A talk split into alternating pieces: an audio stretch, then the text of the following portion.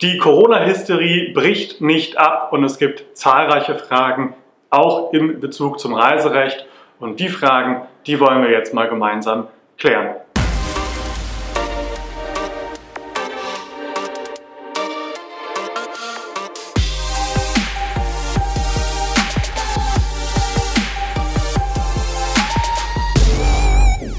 Mein Name ist Hus Beccarini und ich bin Anwalt im Reiserecht.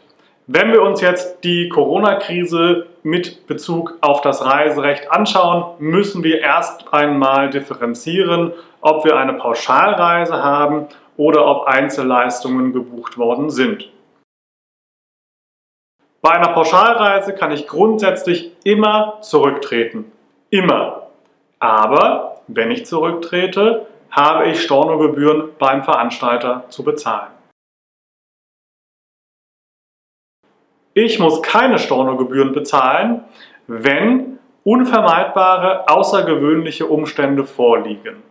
Unvermeidbare außergewöhnliche Umstände liegen zum Beispiel vor, wenn die Reise nicht stattfinden kann, weil etwa das Reisegebiet unter Quarantäne gestellt worden ist.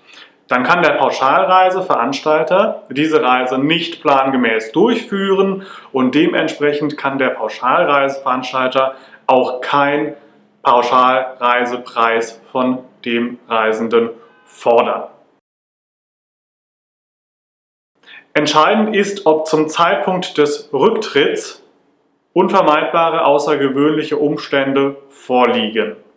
Wenn sich das erst im Nachhinein bewahrheitet, dann kommt man so ein bisschen in die Diskussion, notfalls vor Gericht, ob der Reiserücktritt gerechtfertigt war zu dem Zeitpunkt von höherer Gewalt, also von unvermeidbaren außergewöhnlichen Umständen oder eben nicht.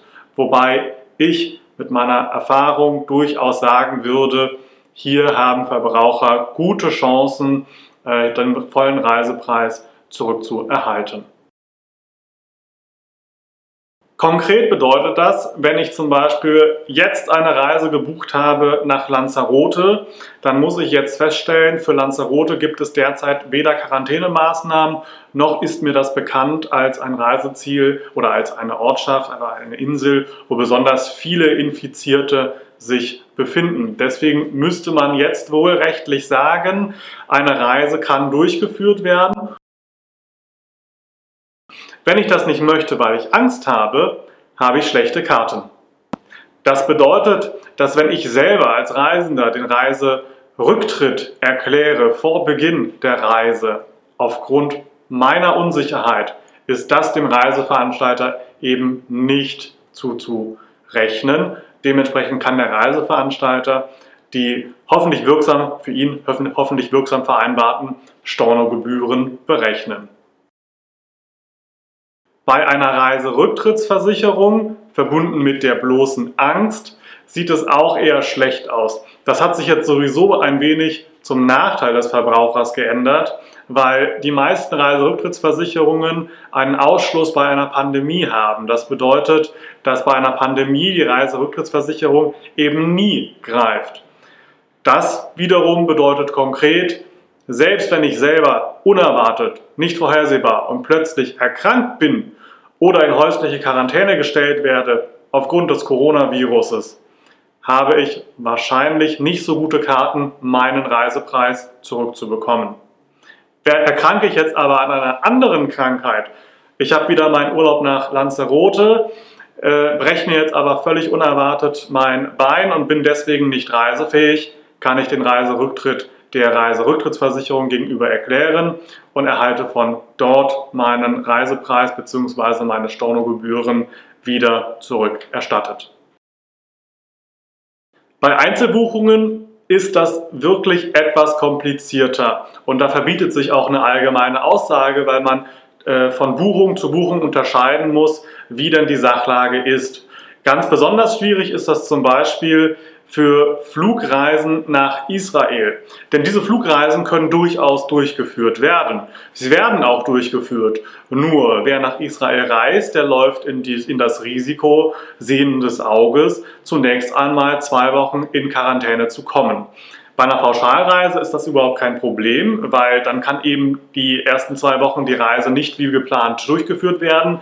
Damit habe ich als Reisender einen Reiserücktrittsgrund ohne Stornogebühren. Aber habe ich nur den Flug gebucht, der Flug kann ja ohne weiteres durchgeführt werden. Ich muss halt nur danach in Quarantäne. Die meisten Fluggesellschaften oder viele Fluggesellschaften bieten jetzt schon außerplanmäßig einen kostenlosen Storno oder eine kostenlose Umbuchung an. Ich rate nur, sich direkt mit der Fluggesellschaft auseinanderzusetzen, um zu schauen, ob das auch im individuellen Fall möglich ist. Aber es gibt natürlich oder es wird sicherlich die Fälle geben, wo sich der entsprechende Leistungsanbieter querstellt und sagt, nein, hier liegt ein Storno vor und der Reisende bekommt höchstens die Steuern und Gebühren wieder zurück.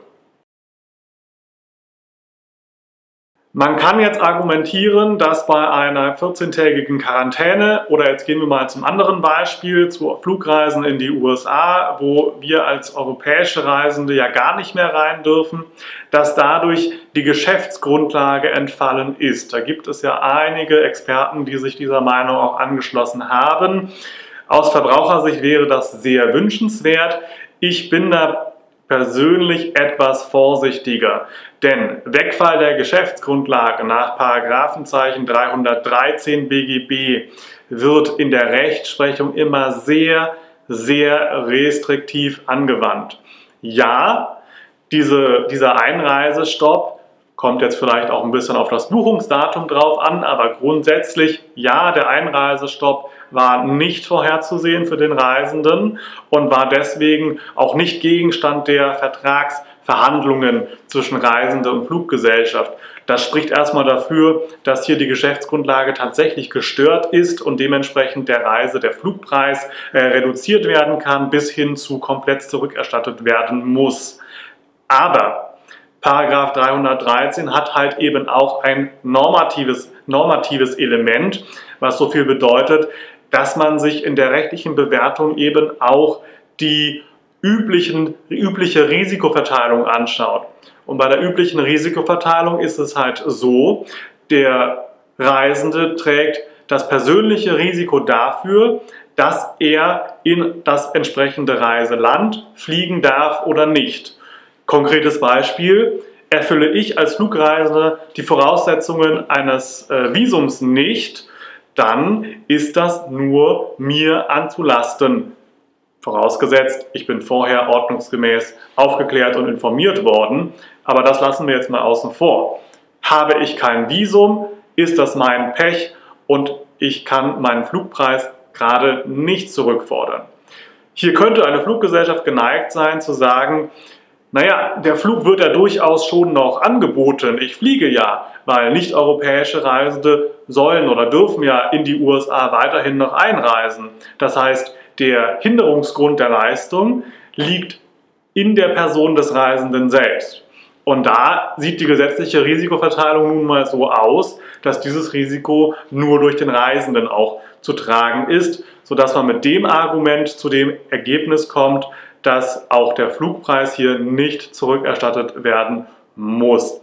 Ich gehe aber davon aus, dass diese Rechtsfrage sicherlich einige Gerichte noch ähm, beschäftigen wird, beziehungsweise, was ich eingangs schon gesagt hatte, viele Fluggesellschaften sind ja dazu übergegangen, kostenfrei zu stornieren bzw. kostenfrei Umbuchungen zuzulassen. Das ist auch eine sehr spannende Frage.